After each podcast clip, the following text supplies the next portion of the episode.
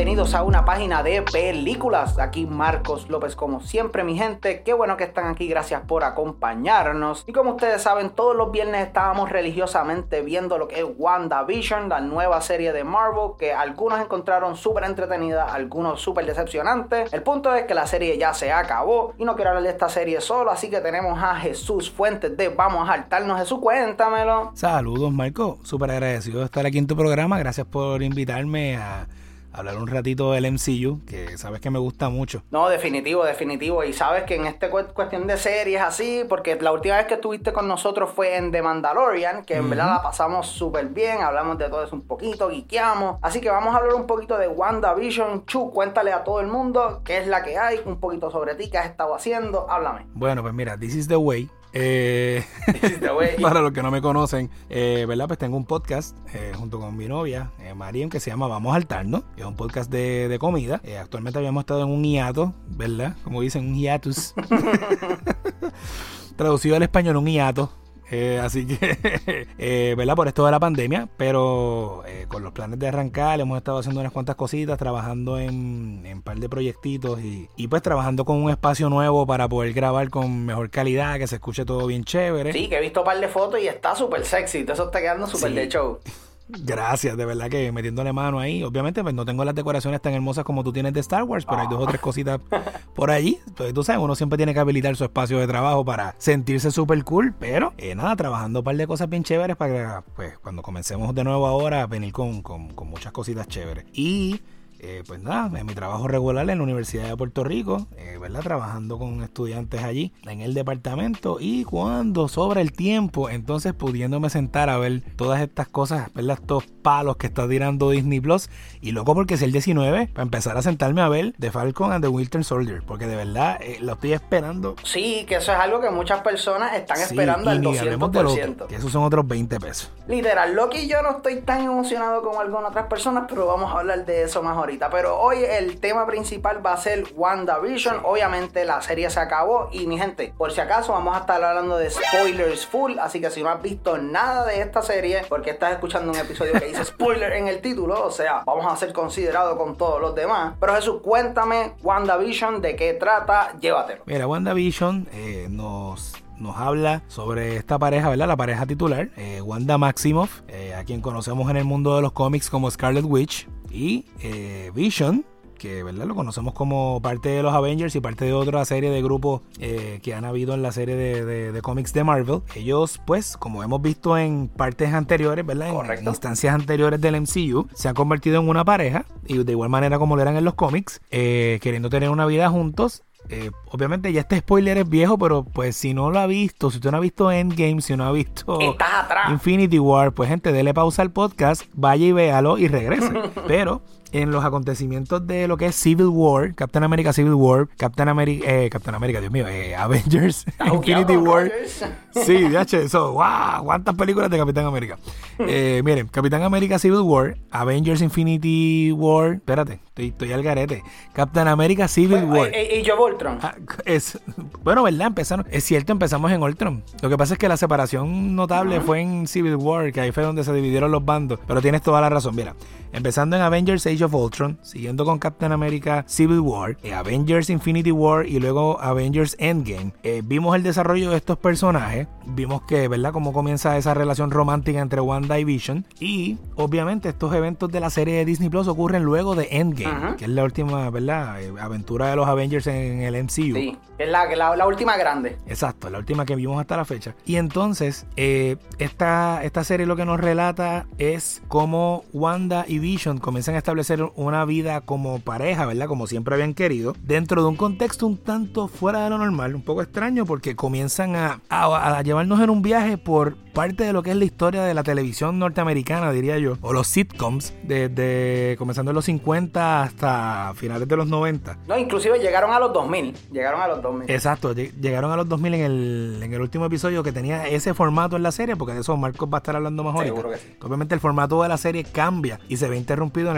en algunas, ¿verdad? En algunos momentos. Pero eh, nada, todo esto en un ambiente moderno, pero que nos hace cuestionar dónde y cuándo realmente estamos. Así que yo creo que eso es lo que, lo que más podríamos resumir sin spoilear. Este, ¿verdad? aunque, es un, aunque es algo de spoiler y vamos a meternos bien alcohol. Sí, exactamente. Eso es por encimita. exacto, eso es, como que, eso es como lo que usted leería cuando entra a Disney Plus. eso es lo que... Exacto, esa es la, la sinopsis de IMDb, sí, bien general. súper general. Eh, y veremos las eh, los misfortunes y la, los pranks de esta hermosa pareja. no, eso tienes que decirlo como los títulos españoles, como que. Hombre, que veremos. Eh, las, flipantes aventuras de Wanda Maximus y el Vibranium Vision, una, una cosa así. las flipantes y vibrantes aventuras, hombre, ¿no? Ya que mencionaste de los sitcoms, siento que eso es una excelente manera de empezar esta discusión porque el aspecto sitcom a mí generalmente me gustó. Siento que fue un giro fresco y diferente en esto del MCU que llevamos más de un año sin ver nada del, del MCU gracias a este virus asqueroso que está corriendo por arriba y por abajo. Sí, mano, eh, Black, Widow está corriendo súper atrasada. Estamos... Por lo menos eso iba a ser un fill-up que verdad iba, iba a llenar esa, esa necesidad que uno tiene de continuar con las historias, pero estamos, estamos en hold. Exacto. Así que esto em- fue un refresher bien brutal. Exacto, fue algo bien diferente, fue algo súper cool en mi opinión. Sin embargo, hay muchas personas que esto los, los desmotivó full de la serie y hasta que empezaron a escuchar que no, pasa esto, pasa esto otra cosa, que vamos a estar hablando más a continuación, eh, realmente no, no había ningún interés de verla excepto por algunas personas. ¿En qué aspecto tú caíste? ¿A ti te motivó esto del sitcom? ¿No te encantó? Cuéntame. Yo estoy como en un punto medio, eh, ¿verdad? Y, para para decírtelo rapidito, a mí los primeros dos episodios, que obviamente fueron los que salieron el mismo día, el primer viernes que comenzaron con, con el formato, salen los primeros dos episodios corridos. Y obviamente a mí no me desmotivó para verla, pero no te voy a negar que fue bien raro. O sea, para mí fue bien shocking. Vienes de un universo donde hay mucha acción, hay desarrollo de personajes relativamente rápido, ¿verdad? Porque pues el medio no te da mucho tiempo. Tienes dos horas o una hora y media para presentarme un personaje, desarrollar eh, sus crisis, sus problemas y cómo lo sobrellevan. Eh, Correcto, pasamos de algo al grano, al grano tienes que tirar. Entonces de momento me presenta, me presentas esta serie donde pues, pues, no veo un disparo, no veo una explosión, no veo una crisis o un conflicto mayor o un conflicto cósmico, si lo queremos decir así. Pensé, diantre, confused Michael Bay. Sí, bien brutal. Yo decía, bueno, ¿dónde? Wow. O sea, no, exacto, no hay, no hay nada. Es como si, exacto, Michael Bay hubiera hecho un Transformers donde hubiéramos visto un road trip montado en Optimus Prime. Exacto, bebiendo té todo el mundo, como que, es la que hay, exacto, tocando guitarrita. Parándote a chinchorreal en Bumblebee Optimus Prime. Entonces, los primeros dos episodios. Eh, entonces, nada, obviamente la cuestión de que sí eh, fuera eh, recreando el formato de un, de un programa viejo como quizás era I Love Lucy o Bewitch, claro. Este, que, son series que yo vi en mi niñez, así que me, identifico un tanto con Wanda, vi los reruns, así que gracias, no cayó una bomba nunca en mi casa, pero hablaremos gracias de eso a Dios, Gracias a Dios. Gracias a Dios, pero este sí fue un poco como que disturbing, es verdad. ahora sí tenía la motivación de, o sea, tengo que seguir viéndolo porque necesito saber qué pasa realmente no me enganchó como quizás otras cosas de Marvel pero yo tenía la necesidad de saber, yo necesito saber qué rayos pasa y cómo esto amarra con el resto del MCU. No, definitivamente, yo estaba en esas zonas que a mí me gustó muchísimo. Aunque no te voy a negar que hubo un montón de ocasiones que era como que, ok, ¿por qué seguimos hablando tanto? Si esto al parecer no tiene nada que ver con la historia, yara, yara, yara. Pero sin embargo, eh, me gustó que había siempre ese contexto de que, ok, hay algo más detrás de todo esto. Sigue viendo que al final va a valer la pena. Sigue viendo, sigue viendo. Y me daba esas vibras del Twilight Zone, exacto, y me daba esas vibras del Twilight Zone. Como que, ok, hay siempre algo diferente, desde el, o sea, hay siempre un punto de vista diferente a lo que estamos viendo. Y ese aspecto me encantó. Y ya que mencionaste lo de Bewitch, I Am Lucy, yo eh, realmente te agradezco a ti, a la Universidad de Puerto Rico, a los profesores, porque ustedes nos brindaron algunos, en algunos de los cursos, nos enseñaban sobre esa, esa serie, esas películas, esas programaciones. Y pues encontré muchos de los patrones súper entretenidos, ya que eh, diablo, yo vi esto en una clase, eh, arreo, yo vi esto en otra clase, que eso era bien cool, verlo ahí en vivo y en todo color, sin, en todo color, De cierta manera, porque era en blanco y negro. Bueno, e, e, en los, en los episodios que eran a color. Pero me gustó mucho eso, me gustó mucho ese aspecto, sin mencionar que detrás de todo eso de WandaVision y del sitcom, ellos grabaron y tomaron inspiración de muchos de cómo, de cómo grababan estos sitcoms para hacer WandaVision, que fue algo que me encantó, como los primeros dos episodios, si no me equivoco, tenían un live audience para el last track y todo ese tipo de cosas. Y los efectos eran prácticos, obviamente removieron después, ¿verdad? Con técnicas digitales, pues se removió parte de los hilos y las cosas, pero tengo entendido que la producción sí trabajó con con efectos prácticos para darle ese mismo vibe de los 50 donde no había computadora, no había no había forma de borrar. Sí, todo era todo era había todo que hacerlo con el casco, ¿ok? ¿Cómo podemos engañar de cierta manera a las personas? Eso es así. Eh, vamos a salirnos de un poquito de los sitcoms, pero quedándonos ahí mismito también. Y cuéntame, ¿qué te pareció Wanda, Vision, su relación? Háblame, vamos a hablar un poquito sobre los personajes. Mira, ahorita mencionaste algo rapidito, que, que se, para no dejarlo sobre el aire. Seguro, eh, mencionaste Twilight Zone y quería mencionarte que para mí, ya que estamos hablando de Wanda, eh, eh, la atmósfera en general de la serie, a medida que van pasando los episodios, no sé si tú lo sentiste así, pero para mí se fue volviendo más creepy cada episodio y más eerie. Definitivamente. era como que vamos desde un punto donde hay mucha felicidad, hay mucha azúcar en el ambiente, todo es nice, ah, vamos a ponerle un cherry on top. Y mientras iban pasando los episodios, era como que sí, todo es lindo, pero uy, están pasando unas cosas bien, bien disturbing. Sí, claro. bien raras, cosas como que ¿Qué rayos está pasando aquí? O sea, ¿por qué esto ya no es bonito? No, porque te lo presentan rápido y superficialmente, porque te, los primeros dos episodios es como, ah, mira todo este pueblo lindo que creó Wanda, qué chulo, que si esto. Pero mientras tú vas, para, como tú dices, mientras va pasando el episodio, los episodios, tú te vas dando cuenta, mira, estas personas están aquí y están sufriendo. O sea, Wanda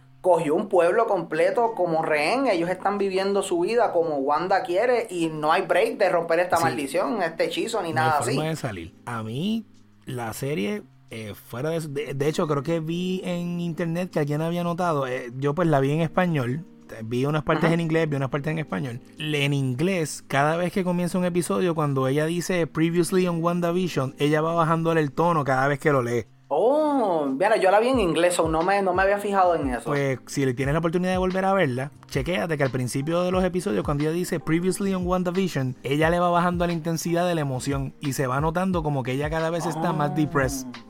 Y eso para... Eso está bien interesante, no me había fijado. En español no ocurre. En español tengo el presentimiento de que la compañía o la gente que hizo el doblaje en español simplemente grabaron una vez anteriormente en WandaVision y le dieron copy paste por ahí para abajo por todos los episodios. Ajá. Que no, esa parte se perdió, pero en inglés está y es, y es, es, muy interesante, honestamente. O sea, para mí es algo que también es interesante. Pero preguntándome sobre la serie, pienso que la serie en general es muy buena. Eh, es una, es una adición muy buena al universo cinematográfico de Marvel. Obviamente siento que desarrollan aprovechan y desarrollan varias cosas que se ven en los cómics, eh, los desarrollan en esta serie. Incluso hubo un momento en que yo sentía que íbamos como que para House of M, o sea, para los cómics de House of M, pero obligado. Ah, sí, sí. Eh, no llegamos ahí. Pero casi, porque poquito faltó para que para que transformara que matara sí, que transformara toda la realidad y todo el mundo, o sea, que Tony Stark este estuviera vivo y todo a ese nivel. Sí, todavía todavía lo lloro.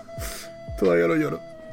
Eh, y nada, honestamente, pienso que es una serie que estuvo muy bien producida. Me encanta que la calidad de la imagen sigue viéndose igual que lo que vemos en las películas, así que no es como que un choque de, ah, es para televisión, se llama porquería. Ellos le metieron los chavos. O sea, mantuvieron los estándares de calidad. De verdad que sí. Me encantó que en cada episodio que era basado en un sitcom, el estilo visual, incluso hasta de la calidad del video, era como si estuviéramos viendo realmente un programa de los 90 en VHS que se veía medio feito. Que, que by the way, ¿cuál fue el más que te gustó de, de los sitcoms? De los sitcoms, yo te diría que. Yo te diría que uno de los que más me gustó fue el de. Dios mío, el quinto episodio, On a Very Special Episode. Ah, que. Ah, no me acuerdo, pero sé cuál es el que me estás diciendo. ¿A qué es el que sale Pietro? Sí. Mm, espérate, no. No, no, no. En el quinto todavía no sale Pietro. El quinto es, es cuando los gemelos son bebés y empiezan a crecer bien rápido. Ok, ok, ok. Sí, digo, no me acuerdo si el final de ese es que sale Pietro, pero este entiendo que no. Por lo menos en ese episodio me gustó mucho porque se veía bien a lo Full House. Ok, ok. La casa con las escaleras, eh, la, la, vecina la vecina presentada que siempre estuvo presente and she was there all along y, y, tú sabes que ella calma a los nenes y pues nada ella, ella empieza como que a utilizar sus poderes de cierta forma y, y como que nadie nadie lo nota ¿me entiendes? Y es, y es algo que vamos viendo después a lo largo de la serie que Wanda comenzó a usar sus poderes al frente de la gente y como que no tú sabes aquí no pasó no pasó nada así que de los sitcoms yo te diría que es de los más que me gustaron el menos que me gustó de los sitcoms aunque tú no lo creas fue el, que era más en los 2000, el que, es como formato reality. El de Modern Family. Eh, sí, exacto, el de Modern Family. Ese fue el menos que me gustó. Porque. ¿Sabes que ese fue el que más a mí me gustó? Pues, pues, espérate. La razón por la que no me gustó es porque yo nunca vi Modern Family. Tengo que ser. Ah, tengo que ser honesto. Así que honestamente, pues no, no, no me sentí identificado. Otro que me gustó un montón fue el de Halloween. Ah, el de Halloween estuvo espectacular. El Vera Vision. Sí, el de Vera, el Vera Vision a Wanda con sus outfits originales de los cómics. estuvo bien el carete. Y sabes que sí tiene, tienes razón. Este Pietro, en ese episodio que te dije que me gustó mucho, Pietro llega al final. Ah. Porque el que va ah, después es el de Halloween y ya, ya Pietro estaba ahí. No, y sin mencionar que eh, me encanta cuando el MCU tiene los pantalones para hacer eso. Como que, mira, estamos utilizando héroes súper coloridos. Y sí, le, lo, hemos cambiado un poquito para que sea un poquito más creíble dentro de este universo que hemos creado, pero siempre que tengamos la oportunidad le vamos a dar esa referencia, ese guiño al público y a todos esos fanáticos. Sí, Porque no es la primera vez que el MCU hace eso. Lo hemos visto con. Lo hemos visto con Luke Cage. La primera armadura de Iron Man. La primera armadura de Iron Man. Lo hemos visto con Capitán América. El, primer traje de Capitán América, exacto. Luke Cage, como tú dijiste, que tiene la, la cosa esa de metal en la frente y las cadenas en, Correcto. En, las manos. Así que, que sí, ellos, ellos no tienen miedo de vacilarse ellos mismos. Exacto, y eso está súper bien. En verdad, eso es pegarse el en tú mismo y aceptarlo. Pero mira, en cuestión de los personajes, que, es lo que quiero ir ahora, yo siento que Elizabeth Olsen como Wanda Maximoff hizo una presentación espectacular. Definitivo. O sea, yo siento que esa mujer no le dieron, no la usaron, ese personaje no lo usaron como lo debieron haber usado en Age of Ultron. Porque después de Age of Ultron, a ella la trataban como, ah, pues está bien, la sidekick, la que está al ladito. Pues, un relleno más de los Avengers. Pero ahora sabemos que esta tiene un, poder, tiene un potencial y un poder increíble que se menciona en la serie en un momento dado, que puede irse pico a pico con el Sorcerer Supreme, que es Doctor Strange. Y pasarle el rolo al Sorcerer Supreme. Exacto. Con suficiente entrenamiento, que es lo que le dicen. Ahí tú, tú estás ahora crudita, pero si tú estudias y aprendes, tú coges a Doctor Strange y le, le das una pata a ese nivel. Sin mencionar que su relación con Vision, yo desde el primer episodio, eso fue uno de los de los fuertes de la serie. Esa relación se siente tan orgánica, se siente tan chula, la química fue espectacular. Pero también hay que darle eh, el break a Paul Bettany, porque Paul Bettany es un papel súper importante en esta serie. Sí, estamos hablando de que él, él eh, imagínate la relevancia de él como actor, que él, yo siempre he pensado que él es un actor bien este underappreciated, o sea, realmente él no, no nunca lo le han dado ¿verdad? Eh, el, el, respeto que quizás se merece. Pero estamos hablando de que es una persona que está desde el comienzo del MCU simplemente como una voz. O sea, lo que hacía era el voiceover de Jarvis. Es verdad. Pero era Jarvis y se convirtió poco a poco en Vision. Exacto, le dieron la oportunidad, el tipo, el commitment para su condición física, porque lo vemos en la serie, no sé si te fijaste, cuando se pone camisas apretadas, el tipo está, está en una forma eh, excelente. Viejo sabroso. está, más, está más sabroso que Iron Man. Porque eh, Tony tú decías, ah, sí, él está haciendo ejercicio, pero eh, pero este tipo se pone las camisas apretadas y dice, diablo, mano, o sea, el tipo está metiéndole el gym bien duro. ¿De qué estamos hablando? O sea, Vision, tú nunca esperas eso. Vision es eh, un, muñeco flaco ahí. Y no, o sea, por Vitani, de verdad, el compromiso con el papel y el personaje la, profundidad que siento que le da, ¿verdad? Y que obviamente físicamente hablando, o sea, se ve, se ve como su contraparte en los cómics, de verdad que está brutal. No, y, algo que me encanta también, como mencionaste, aparte de lo físico, es que lentamente, como mencionamos al principio, que la serie se va poniendo más creepy, más rara, vemos que eh, Paul Bettany como Vision empieza a asustarse porque, mira, yo no sé qué está pasando, yo estoy muerto, estoy vivo, que es la que hay, Wanda, explícame. Y la parte cuando ellos se levitan, que yo pensé que se iban a entrar a madrazo, esa escena a mí me encantó. Eso fue una, un, genuinamente una de las escenas más tensas de la serie en todo momento. Sí. Y cuando apareció, cuando la primera vez que lo vemos como, pues, como lo que yo entiendo que es como Wanda realmente lo ve. Para mí eso fue impactante porque yo no me lo esperaba en la serie. O sea, cuando él sale con el boquete que le hizo Thanos en la frente, es como que, uh, espérate, espérate, ¿qué pasó aquí? Que no, no, no, no dio miedo, pero fue como que, oh, shit. pero fue creepy, porque Exacto. Eh, fue como un jump, o sea, no llega a tipo jumpscare porque no te asustas tanto, pero fue como que un bu. Y uno, ¡ey! ¿Qué fue eso? Exacto, es como cuando, cuando te toca un, cuando estás bien espaciado y alguien te toca el hombro, como que, ah. y tú brincas como que, ah, ¿qué pasó? No, no, no, no, nada. Ah, eres tú, ok. Nah, sí, pichea, pichea. Sí, fue, fue, tú sabes, fue algo bien interesante, definitivamente. No, pero vamos como tal, un personaje también que siento que fue la sorpresa de toda la serie en general fue Catherine Hahn como Agatha, como Agatha Harkness, Agnes, que para mí hizo un papel súper bueno. Cada escena en la que ella estaba se robaba, eh, o sea, se robaba la escena y era bien entretenida simplemente verla interactuando con todos los personajes porque pasa de ser la vecina nosy, la vecina presenta, a ser un personaje que genuinamente puede ser una amenaza para nuestros personajes principales. ¿Qué te pareció su actuación? Su personaje? Cuéntame. A mí el cambio de Agnes, de como tú mencionas, soy la vecina presentada a yo quiero tus poderes y me vas a dar tus poderes, siento que fue increíble porque eh, según lo que yo tengo entendido, ¿verdad? Eh, esta actriz, su background es más de comedia que otra cosa. Sí, para los que no saben, Catherine Hahn audicionó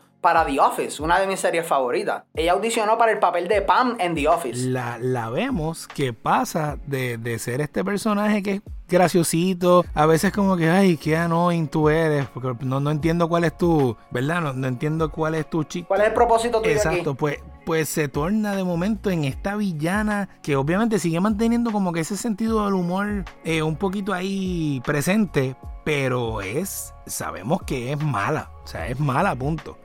Y lo podemos ver que es malo. Exacto, que me, me encanta que no te deja ese aspecto como que, ah, es una es un villano que lo han tratado mal y no nadie lo entiende. No, yo, yo soy mala, yo quiero tus poderes porque, pues, porque quiero ser más fuerte y se acabó.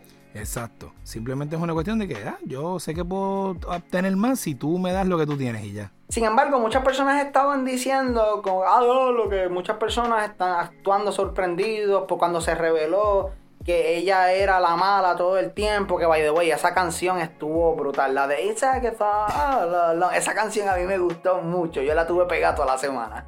A mí me gustó mucho hasta que vi como 500 videos diferentes con la canción, que si de Animal Crossing, que si de muñequitos de otra cosa, que si ah, yo... por eso es que yo no toco eso, o sea, tú tienes que tomar esas memorias, esos memes, y tienes que, mira, inter, usarlos adentro, eso, eso es lo que te voy a decir. Pero realmente ella fue la que cantó esa canción también, que fue algo que, que genuinamente me gustó, que el personaje no actuaron como si fuese una revelación súper brutal, porque, ajá, sabíamos que Agatha era tenía algo que ver porque siempre aparecía con lo que hacía falta en el momento. Pero la serie no actúa como si fuese una revelación súper importante, como, no actúa como si fuese un I am your father de Star Wars, ¿me entiendes? Simplemente te confirma lo que todo el mundo sospechaba. ¿Que Mephisto sale en la serie? Definitivo, Mephisto confirmado. Mephisto confirmado, claro que sí. Oh, ¿Quién dijo que no? Que, alguien me diga que no salió en la serie, porque yo lo vi. Yo lo vi. Que, by the way, siento que eso es un excelente set. Eh, lo que es Pietro Maximoff en esta serie. ¿Qué te pareció la inclusión de Pietro, entre comillas, el desarrollo? Vamos a hablar de eso, háblame. Ah, para mí, para mí fue algo bien. Oh, bueno, cuando eso, cuando, cuando eso pasó, para mí fue como que, ah, Dios mío, ah, sí, lo, lo solucionaron. para los que no sepan, pues me refiero a que eh, la gente de Marvel, Kevin Feige y compañía lograron eh, de alguna manera arreglar el hecho de que todo lo que era de Fox no estaba en el MCU y con habernos traído a este Pietro, acaban de de alguna manera, aunque rara, eh, pegarle con Crazy Glue los dos universos cinematográficos y sí, Wolverine confirmado con Deadpool. Este... Literal, o sea, todo el mundo estaba diciendo, o sea, la aparición de Pietro literalmente abre las puertas a infinitos personajes de otras propiedades que puedan estar en el MCU, obviamente de, sea de Marvel, pero, o sea, bambuzo. o sea... Sí. Y entonces la cosa es que me tienen en esa expectativa. Y yo, sí, bacho, qué cool, ah, para aquí, para allá, y hasta el final, que entonces al final dije, espérate, pues no, me jugaron una, me jugaron una broma de, de mal gusto. Este, Ralph Bonner, te estoy hablando a ti. que yo siento que eso fue lo que le molestó a la gente, ¿sabes? Sí. No es el hecho que no era un personaje, no era el Pietro Maximoff del otro universo. No. Se llamaba Ralph Boner, que eso fue como un galletazo para todas las personas que estaban haciendo teorías, porque yo no sé si tú llegaste a ver las redes sociales en ese aspecto. Eh, no. Pero yo leí teoría tras teoría tras teoría, Chu, de personas de que, ok, pues Agatha se trajo al otro Pietro de otra dimensión y pues para poderse meter con, con Wanda, para po- poder ganarse la confianza, pero hay alguien detrás de ella. Y nada. Incluso yo tenía mis propias teorías. Yo decía, pues sí, este es el otro Pietro, pero como el Pietro este ya está muerto y pues ella no, no quería traer a ese Pietro, se trajo este otro Pie- Pietro de otro eh, universo que sí está vivo. O sea que multiuniversos confirmados también, tú sabes. Earth 616, Earth este, whatever. Y sin mencionar que esto es como una precuela, de cierta manera, para Doctor Strange 2, que se llama Into the Multiverse of Madness. Ay, ni hablemos que yo estaba esperando que Doctor Strange por lo menos saliera, aunque fuera los últimos 30 segundos del último episodio. Literal, literal. Que, ah, by the way, hay que decirle que Paul Bettany es un master troll. Es un master troll porque el tipo le dijo a todo el mundo, no, hay un actor, un cambio súper brutal. Y es un actor que yo he querido trabajar con él toda mi vida. Y estaba hablando del mismo. Loco, todo el mundo estaba diciendo que era Doctor Strange. Había un montón de personas que estaban diciendo que iba a ser John Krasinski como, Fantas como Mr. Fantastic. Wow. Que si esto, que si lo otro. O sea, millones de posibilidades. Y mira, nada. Era él mismo. Nada. Se le concedió el sueño de toda su vida, trabajar con él mismo. Pero tú sabes que yo siento que eso fue un jalón de oreja que le dieron, ¿sabes? ¿Tú Yo crees? siento que eso fue un jalón de oreja que le dieron. Porque al principio un pana me dijo, yo creo me dijo eso, pero yo no, es que no creo, porque si esto. Pero cuando vieron que todo el mundo estaba especulando hasta el cielo y más allá, ellos tenían que hacer, mira, brother, tú tienes que decir algo, porque en verdad la gente se está haciendo unas expectativas increíbles que no, no van a pasar. Pero, y de esas expectativas y de ese reception vamos a hablar más ahorita. Vamos a enfocarnos un poquito más ahora en el último episodio, en la resolución de la serie completa. Cuéntame, Chu, ¿qué te, qué te pareció el final? ¿Qué te pareció la, la resolución? White Vision, Agnes, cuéntamelo. Mira, honestamente, en lo muy, muy personal, en el fondo de mi alma, el, el final, pues, no es un final que a mí me hiciera feliz porque no era lo que estaba esperando. Obviamente estaba consciente de que no había otra forma de cómo solucionar esto, porque pues no había, no había forma de que ella al final se quedara con todos, no podía tenerlo todo, Eh, ¿verdad? Obviamente, eh, eh, y, y mis amigos que son fanáticos de DC me perdonan por esto que voy a decir ahora, no es que sea un hater, Oh, como yo siempre digo. Destapaste siempre- la caja de Pandora, Jesús, ¿qué tú haces? Perdón, pero como yo siempre digo, yo me crié con DC, no con Marvel. Eh, mi niñez estuvo, o sea, mis superhéroes de la niñez eran los de DC, o sea, no los yo de me Marvel. acuerdo, yo veía Justice League Unlimited, Justice League, Batman The Animated Series, eso era mi jam. Mis primeras figuras de acción después de las de He-Man fueron Batman, Robin, Superman, Lex Luthor, el Guasón, el Pingüino. O sea, Dijiste Ivan Sí. y soy un trolazo.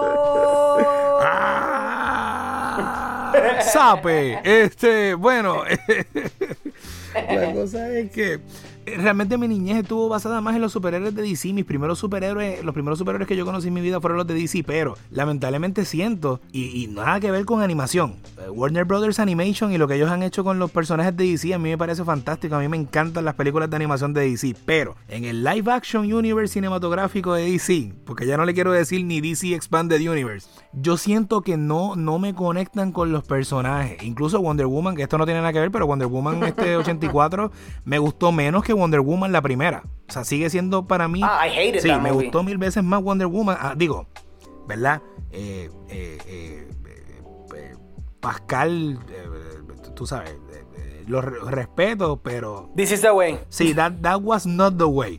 Este, la cosa es que en el MCU yo siento que sí se toman suficiente tiempo para desarrollar a los personajes al grado de que, hello, le tienes cariño a, Vision y le tienes cariño a Wanda, ¿me entiendes? Y cuando llegas a la resolución de la serie es como que, diablo, yo no quiero que esto pase, yo no quiero que esto pase. Y la forma en la que trabajaron el diálogo del final entre ellos. Uh, Fue una sí, cosa tan heartwarming que, ah, o sea, se me aguaron los ojos y no lo voy a negar, ¿ok? Y porque te hace sentir que verdaderamente es una despedida, de esas despedidas que tú no sabes hasta Sí, cuándo. que duelen, que genuinamente duelen. Sí. Porque eh, hay una gran probabilidad que no se vuelvan a ver nunca más. Exacto, son porque porque a pesar de que resuelven algo con Vision en cierta parte, se sintió como una despedida de cuando estás perdiendo un familiar que sabes que está en su lecho de muerte y no lo vas a volver a ver más. Correcto. Entonces, por ese lado, dolió. Ahora, claro está, la manera en la que logran resolver la serie al final me pareció genial porque logran arreglar el revolú que se forma, logran amarrar los loose ends y nos preparan para, hey, esto es lo que viene ahora. Así que puedo decir que estoy súper complacido con, con el final, aunque sé que hay un montón de gente que no, no están felices con ese final. No, claro, yo estoy en el mismo barco que tú. Yo estoy súper satisfecho porque, en mi opinión, la serie presentó y nos dio un final, o sea, el final que nos estaba prometiendo desde el principio. Porque si tú te fijas, toda esa, en ningún momento la serie hizo ninguna alusión, aparte del casting de Evan, Pe- de Evan Peters, que se llama él, ¿verdad? Sí. De Evan Peters, que eso fue un Megatroll move, o sea, vamos a hablar, vamos a hablar claro, porque eso fue un Megatroll move. En ningún momento la serie hizo alusión a ninguna de las cosas que las personas estaban hablando. Todas esas cosas de que, ok, van a presentar los mutantes, van a presentar el multiverso, van a presentar esto, lo otro. No fue nada que la serie te, te presentó, no fue nada. Nunca te lo prometió, nunca te lo prometió. Ellos simplemente como que, hey, pero tampoco te lo prometieron, pero tú lo esperabas. Exacto, pero eso ahí es que tú ahí es que te pregunto a ti. ¿Eso es más mala de los fans por esperar cosas que nunca te prometió la serie o es más mala de la serie por no presentarles cosas que los fans querían? Mira, te voy, te voy a contestar eso rápido ahora. Si me dejas conectar la computadora que se me va a apagar. Pues dale, conecte, No conecte. pares- No pares de grabar. Esto se va a quedar. Esto se va a quedar. Esto se va a quedar. Sí, yo voy a poner una musiquita de, de- de elevador en el background en este momento, pues para que las personas de que este Wow. anuncio es traído a ustedes por Lagos o el Nexus. ¡Wow! O la tostadora de Iron Man, como sea que vaya a ser en. Fallé, fallé miserablemente en eso. Ok, ya estamos back on track. viste, ya se acabó la musiquita Mira. de elevador. Muy bien, contestando tu pregunta, excelente pregunta, muchas gracias por esta pregunta. Mira, yo creo que no fue mala de los fans porque cuando tú tienes un lore tan rico como es el lore de los cómics, ya sea DC o Marvel, tú sabes que hay varias vertientes o, o, ¿verdad? Por- o varios caminos por los que se pueden tirar para llevarte a otra cosa. Porque Ajá. seamos honestos, al final del día, estas empresas no están para hacerte feliz. Estas empresas Correcto. están para crear contenido para que tú sigas gastando dinero en ellas. Literal, ellos son, yo voy a crear algo para sacarte chavo y como han dicho un montón de, de content creators, si tú le dices a Disney que si tú pones a, a Vision en un tutu a, a- a generar tantos millones de views más, probablemente se lo ponen. No les importa. Oh, O sea, sí. Y vas a ir a una tienda y vas a encontrar en la sección de ropa para niños un tutu de Vision. Definitivo, amarillo, verde y rojo. Oh, sí, amarillo, verde y rojo, claro que sí. y, y, o sea, es la realidad. Así que no está mal de los fans porque los fans saben que tienen opciones hacia dónde ir. No está mal de la serie porque la serie realmente nunca te prometió eso. Ahora, Exacto. está brutal la planificación maestra de esta gente que escriben porque ellos te, ellos te dieron un examen final con, con, con escoge la mejor contestación. Y tú escogiste la que para ti tú entendías que era la mejor contestación, pero esa no era la respuesta correcta. Eso es lo que yo siento que ellos hicieron. Ellos te dieron A, B Exacto. o C. Y tú dijiste, uh, la A. Y alguien más dijo, uh, la B. Y Disney dijo, no, la D. No, no, definitivo, porque, o sea, ¿de qué, qué, qué, qué queríamos saber? eh, o sea, ¿qué queríamos pretender que iba a pasar mejor? Que iba a ser un final bien emocional, algo súper lindo, que si esto, que si lo otro, como lo obtuvimos, o algo que vamos a presentar a los X-Men, vamos a presentar el multiverso, que esto, que si, ah, que si Moonlight. Y tienes que, tenemos también que ser conscientes que en un episodio de 50 minutos, una hora, que era lo máximo que iba a durar este episodio, no iban a poder hacer todo eso de una manera satisfactoria. Y Ah, no, pero no hablemos de eso, porque Kevin Feige nos estuvo prometiendo episodios de 45 minutos desde hace un año y nunca llegaron. Kevin Feige es el maestro troll de, de, Paul, de Paul Bettany confirmado. Sí, eso, eso sí que. Yo, yo espero que en la próxima vez que DreamWorks haga una película de trolls, inviten a Kevin Feige y le hagan un personaje especial. Sí, que, que, que, que, por lo menos diga Excelsior en honor a Stan Lee. Uh, es buena. Sí. Pero realmente no, yo no siento que las personas deberían estar decepcionadas con el final simplemente porque no se dio las próximas 10 películas de Marvel. O sea, setió lo que tenía que setear, presentó la idea que tenía que presentar. Y hablando de estas cositas así, quiero seguir con una. con la acción del último episodio, porque era la acción que tal vez muchas personas estaban esperando. Pero en mi opinión, la parte de acción de Scarlet Witch versus eh, Agatha fue el aspecto menos interesante de todo el episodio. Porque, ajá, eso ya lo habíamos visto antes en el MCU, dos personas tirándose rayos. Uh. Ahora, ahora, el razonamiento lógico socratiano de Vision versus Vision. Oh, sí. Eso fue espectacular. Y lo de lo de la comparación de lo de Teseo, ¿es que se llama? el barco de Teseo, Perseo, Oseo, el que sea. Eso fue espectacular. El joseo, el boceteo, como, como, los atletas de nuestro país. No, el boceteo no. como hecho paréntesis, eso es como lo dice como cuando estás perdiendo en el boceteo y, el, miras al coach y el coach te dice, ponte guatauba. eso es como que tienes que. ya entre mano, bien duro. Pero volviendo a la filo, volviendo a la filosofía de, de los Visions. Me, exacto. Me encantó ese concepto porque fue un contraste espectacular al resto de las cosas que estaban pasando en la serie. Así que cuando ellos empezaron a hablar, que vaya me dio una risa brutal cuando Vision le dijo como que, mira, pero vamos a sentarnos a beber café, necesito contexto. Háblame. ¿Cómo podemos resolver esto de una manera más civilizada? No. no, pero que realmente el Vision, ¿qué te pareció el Vision blanco? O sea, hincho, como le dice un pana mío.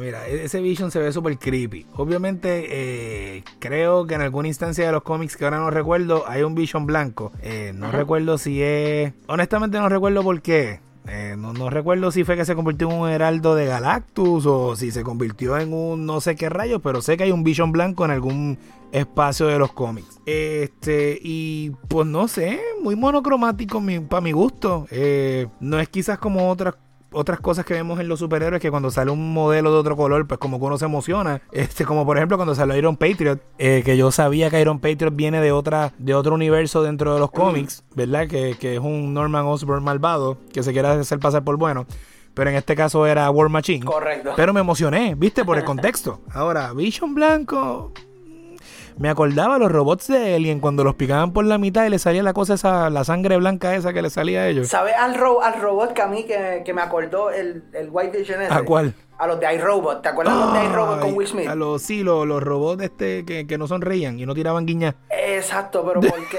ese, porque eso, eso, eso es creepy. Eso es un iRobot de Apple. Uy, Dios mío. O sea, sí, que, qué rico es dar todas nuestras libertades. Es tan conveniente tenerlo. Gracias, Alexa. como que, oh, oh Dios mío. Oh, shit. a mí, eh, yo decía, mano, le faltaba que donde estaba la, piedra en la frente hubieran puesto un loguito de Apple. ¿Tú te imaginas? Como que auspiciado por... Mm. Tim Cook. No. Pero así también vamos a hablar de algunos otros personajes que no hemos hablado y siento que esos fueron sprinkled in. Que es el personaje de Monica Rambeau, Jimmy Woo y Kat Dennings. Ah. Cuéntame qué te parecieron esos tres personajes, porque esos son el lado humano, excepto Rambo, pero hablamos de eso ahora. De esta, de esta historia del Hex, de magia. Cuéntame, Chuque, ¿qué te parecieron esos tres personajes? Yo voy a comenzar haciendo un disclaimer, esperando, ¿verdad? Pidiéndole perdón a mi novia y esperando que ella me perdone por lo que yo voy a decir, pero que Dios bendiga, que Dios bendiga a Kat Dennings. Sí, está, está cerca de mí, pero ella, ella me ignora. Así que que Dios bendiga a Kat Dennings todos los días de su vida. Eso es lo único que voy a decir. Ella lo sabe, ella está consciente.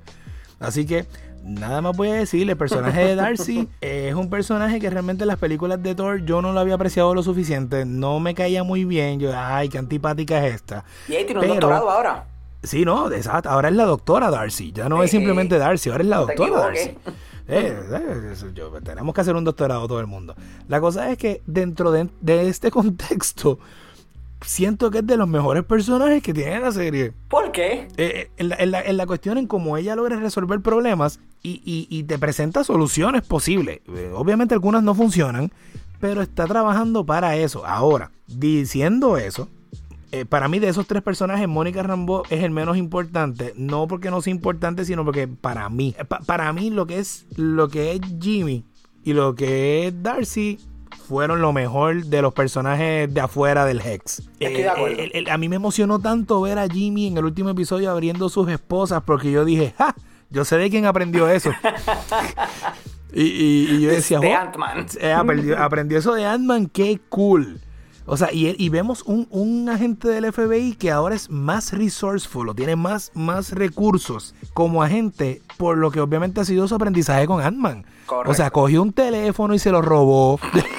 Abrió a las esposas con un clip de papel. Está haciendo, papi, un pillo. Es un agente del FBI pillo. Un Agent MacGyver. Sí, o sea, es un MacGyver asiático. Exacto. eh, eh, eh, es como que y en algún sitio leí que, que tal vez, que, que pienso que es un poquito far stretch, ¿Qué cosa? que podían en algún momento hacer una serie de Agents of Atlas, pero honestamente creo que con la experiencia de Agents of Shield, Sí, no, no. Marvel no se va a tirar esa. Pero sabemos que Jimmy en algún momento en los cómics es el dirigente o es el director de, de Atlas, que es como una contraparte de, de, ¿verdad? De otra agencia como Shield y como Sword. No al mismo nivel, pero por Sin ahí. mencionar que antes de hacer eso de Agents of Atlas, se tirarían un Agents of Sword que ya básicamente está establecido en el universo. Eh, exacto, y, y- y tiene potencial, pues tienes a Mónica Rombo que ya pues tiene sus poderes, está desarrollándolo, está aprendiendo a usarlo. Eh, vimos que al final le hicieron una invitación directa para ir a janguear de vacaciones con Nick Fury en lo que entendemos que debe ser la dichosa base de Sword que sí está en el espacio, no en la que Tierra. vimos en Spider-Man 2, ¿verdad? Exacto. De, en el final de Spider-Man este Far From Home, ¿verdad?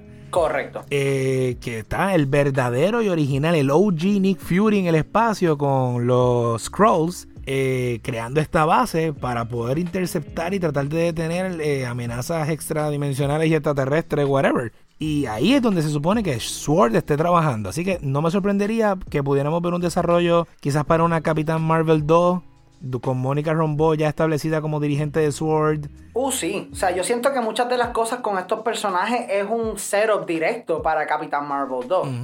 Porque Además para los que- que... no saben, ajá, vamos a ver si es lo mismo. Vamos a ver. No, a- además de que nunca me explicaron por qué Mónica está enojada con, con Carol. Ah, exacto. ¿Qué, qué pasó con Titi Carol? Que, que- que me enojé con ella. Exacto, porque para los que no saben, Rambo es la niña que sale en Captain Marvel. Es la hija de la, de la piloto, amigo de, amiga de... De María, de, María Rombo. María Rambo, gracias, no me acordaba el nombre.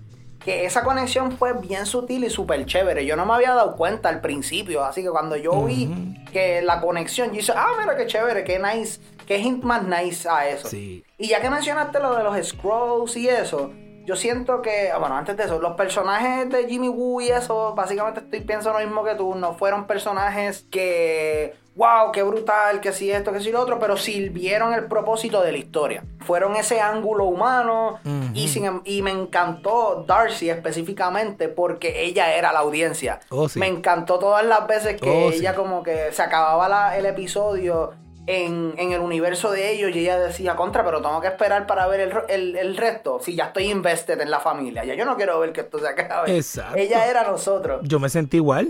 Yo me sentí igual. Yo, ¿por qué esperar hasta el próximo viernes? ¿Por qué no me lo seguiste dando de dos en dos como al principio? No hagas eso. el vacilo, el vacilón, el villano más fuerte del MCU era el Please Stand By ese que salió al final.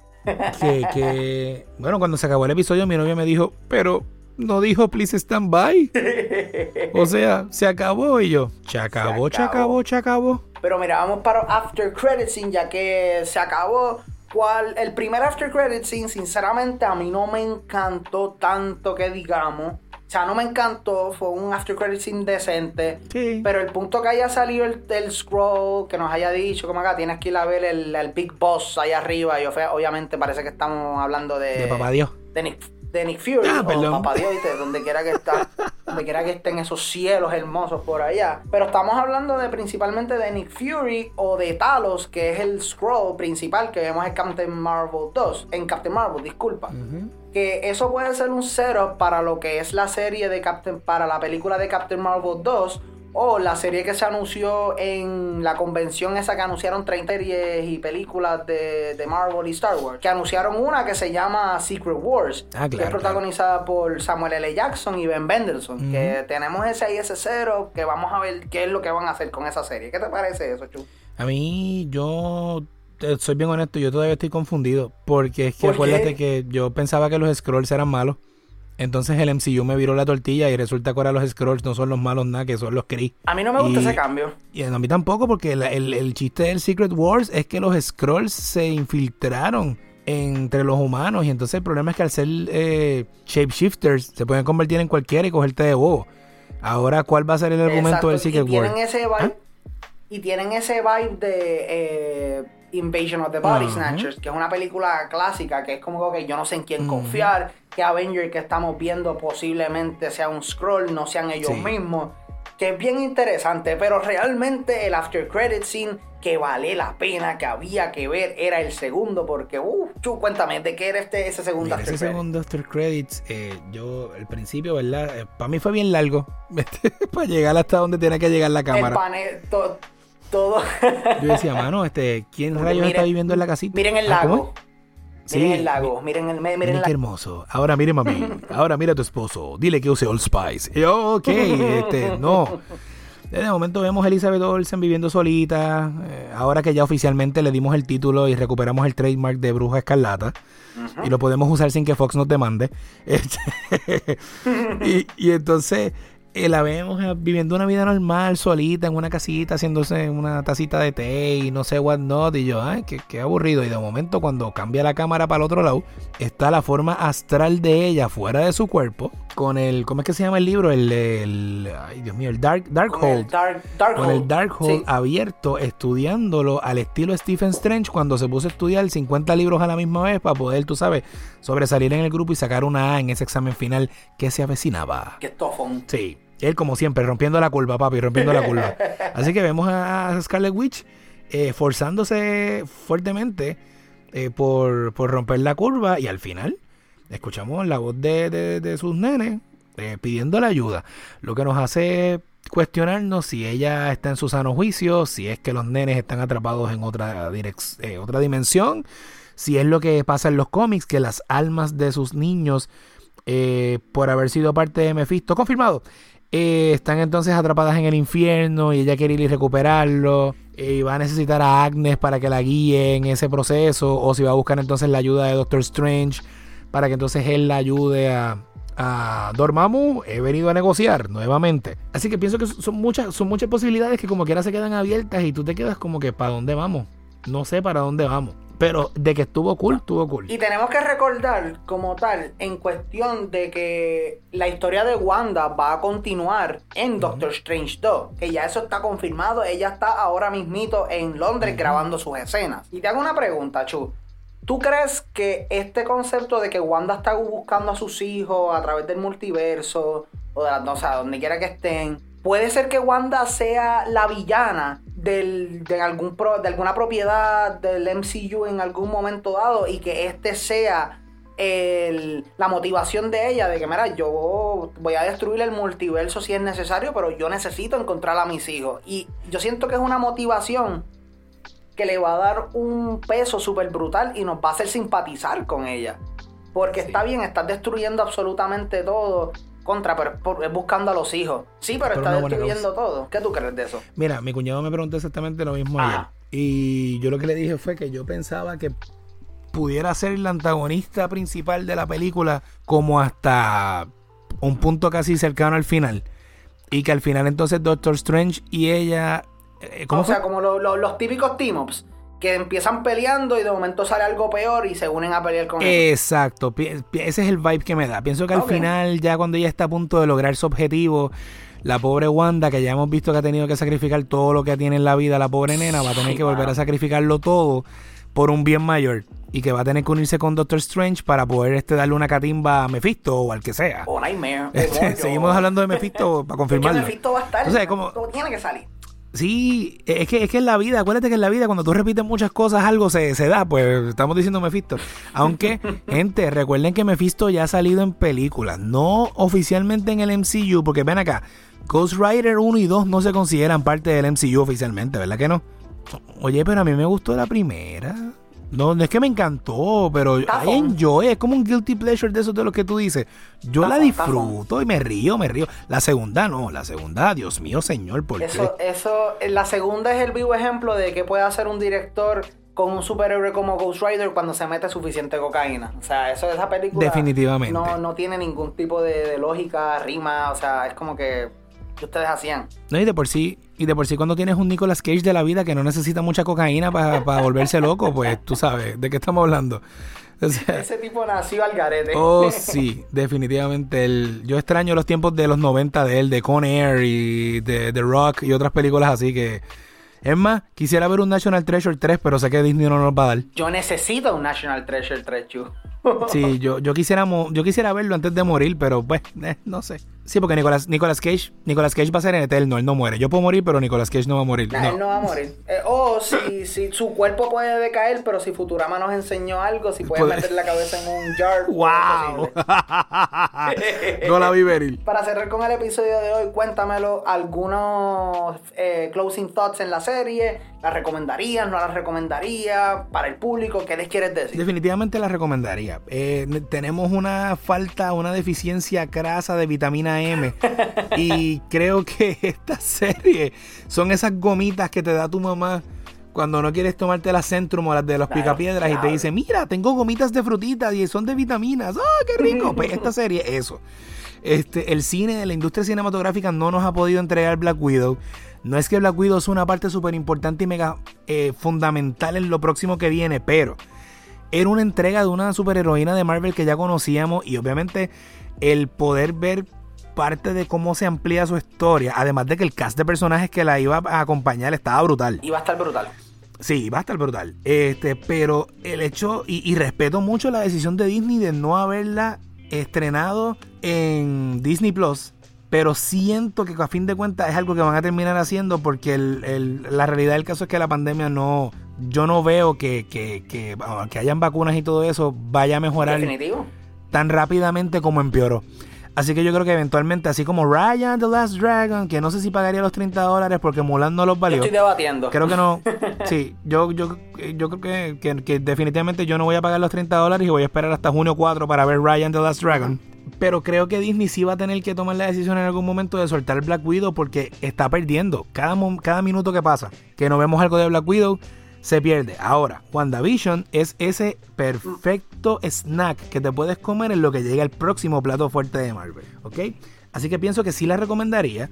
No puedes mirarla como que te va a dar esa dosis de acción y que te va a dar todas las respuestas, sino que debes verla como un vehículo narrativo que te va a ayudar a crear nuevas expectativas de qué es lo que va a venir. Y aunque me da una acción, me va a dejar pensando, yo no sé qué es lo que viene, pero I'm eager to see what's Marvel gonna give me. O sea, definitivamente estoy bien pompeado con saber para dónde va Marvel con esto y lo quiero ver. Eso, esa es mi, humilde opinión de la serie. Estoy completamente de acuerdo. Sinceramente es una serie que puede empezar un poco lenta, pero si te metes en el estilo, te metes en el flow que ella te está intentando meter, a mí, o sea, aceptas que es algo diferente, que no es un Falcon and the Winter Soldier, que ya Kevin Feige describió como una película de acción de 8 horas. Uh, bebé. O sea, no es, no es, no, no puede ser algo como eso. O sea, es algo un poquito más personal.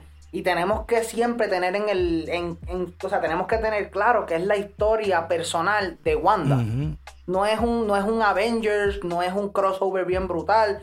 Es la historia de esta mujer preparándose, o sea, aceptando que está sola. Básicamente, porque. Que by the way, la gente tiene. Otra cosa es. La serie lo bueno que tiene es que intercala. No te vas a tener que chupar el sitcom completo. O sea, ellos te dan sitcom, ellos te dan lo que está pasando en el mundo acá. Y déjame decirte que no lo hablamos ahorita, pero no, no te va a quitar tiempo. El episodio, el episodio 8 a mí me encantó. El, el Previously On. Ese episodio en el que nos cuentan la verdadera historia de cómo pasó lo de Wanda. Brother, eso fue algo que me voló la cabeza. que tal vez ella tenía sí, la narrativa está Tal vez ella tenía poderes antes, pero tal vez el, el Mindstone lo, amplificó de cierta manera. Que yo tengo una teoría y con esto nos vamos. Yo siento que eh, una de las maneras que van a tocar esto bien chévere y que van a introducir a los X-Men en el MCU es una de dos maneras. Tal vez el Gen X, para decirlo de una manera, ya existía en el MCU y ese snap, eh, cuando las personas volvieron de lo que es el snap o el blip, tal vez se activó el gen y pues ahí es que empiezan un montón de, de esas cosas, los mutantes en el MCU, porque hay un rumor por The Illuminati que una película de X-Men llamada The Mutants ya está en desarrollo y que va a introducir a los X-Men en el MCU. Así que siento que es algo bien interesante. ¿Qué tú crees de eso? Sí, no, yo pienso que está chévere. También, eh, obviamente, eh, eh, sí se experimentó en Wanda y en Pietro, pero nada nos dice que cuando Wanda tuvo ese primer contacto con la piedra de la mente no liberó algo que todos los que tenían ese tipo de capacidades dormidas se hayan levantado. Exacto, porque también tenemos que mirar a Mónica Rambeau. Rambeau cuando fue expuesta al Hex, que el Hex indirectamente es, parte de eso. Es, energía del Infinity Stone. definitivo. A ella se le activó algo y ya básicamente tiene poderes. Sí. Sí, y, y hay algo que necesito saber. Y, obliga, y Marvel no me puede dejar en esta. Yo necesito saber qué rayos pasó con el Vision blanco y qué va a pasar con Wanda, porque él recupera sus memorias. Y obviamente no es una máquina tan sentiente como lo era el Vision al que estamos acostumbrados a amar y querer. Pero este Vision recuperó sus memorias, o sea, lo que estaba de Wanda está ahí. Sí, porque tú sabes que a Marvel le gusta hacer eso, a Marvel le, a Marvel le gusta resolver la historia en general o sea, darnos un, final satisfactorio, para decirlo así, pero dejando uno que otro elemento en el aire para poder explorar más a fondo después. Que eso es algo que yo no les juzgo porque les ha funcionado todo este tiempo. Pero mi gente, vamos a con eso dejar que ustedes puedan ver WandaVision, como les estamos diciendo, bien entretenida, con muchas cosas que ofrecer. Te presento un montón de cosas del MCU. Y pues vamos a ver qué Marvel nos va a dar en los próximos años. Chu, ¿algo más que le quieres decir a los muchachos antes de ir? Honestamente no, agradecerte a ti, Marco, siempre por, invitarme acá a tu programa, que me encanta este siempre escuchar lo que tienes que decirnos sobre lo que has estado viendo recientemente y eso también siempre me ayuda para yo también saber qué rayos puedo ver cuando estoy aburrido. Y nada, decirle a la gente que estén pendientes que aunque hemos estado en unas vacaciones bien largas, ya hemos empezado a salir, ya hemos empezado a frecuentar lugares, así que ya mismito vamos a saltarnos, arranca de nuevo full power. Ok, así que pueden seguirnos en las redes sociales como Vamos a Altarnos PR en Instagram y en Facebook. Allí pues pueden ver algunas de las cosas que ya hemos hecho, pueden escuchar los episodios anteriores, pueden ver recetas, fotos de comida, reseñas y encontrar lugares a los cuales pueden ir a comer y pasarla cool. Y vamos a estar actualizando pronto ya listitas de lugares a los que puede ir sin reservación o con reservación. Obviamente tomando todas las debidas precauciones, gente, porque lo importante es que nos cuidemos. Exacto, que hay que protegerse. Hay que protegerse. Y de nuevo, Marco, gracias. Seguro, hermanito, sabes que cualquier cosita aquí a la orden y sabes que cuando vamos a altar nos empiece a tirar episodios también, eh, los micrófonos de una página de película siempre van a estar abiertos para ustedes, mi gente. No, y te voy a tener que invitar a comer para que vayas conmigo a comer a algún sitio y después nos sentemos a hablar de eso. Por favor, me hace falta, me hace falta una buena birrita y unos buenos pinchitos, por lo menos. Esa es buena. Que eso ha sido todo por el episodio de hoy. Quiero darle las gracias a todos. Realmente sin ustedes nada de esto sería posible. Como siempre, si nos quieren apoyar de una manera un poco más directa, Anchor implementó algo que se llama Listener Support. Todos los links abajo. Pueden seguirnos en las redes sociales como P de Película, ya la orden. Chu, gracias un montón. Gracias un montón a todos ustedes. Y mira, como siempre, vámonos para el cine.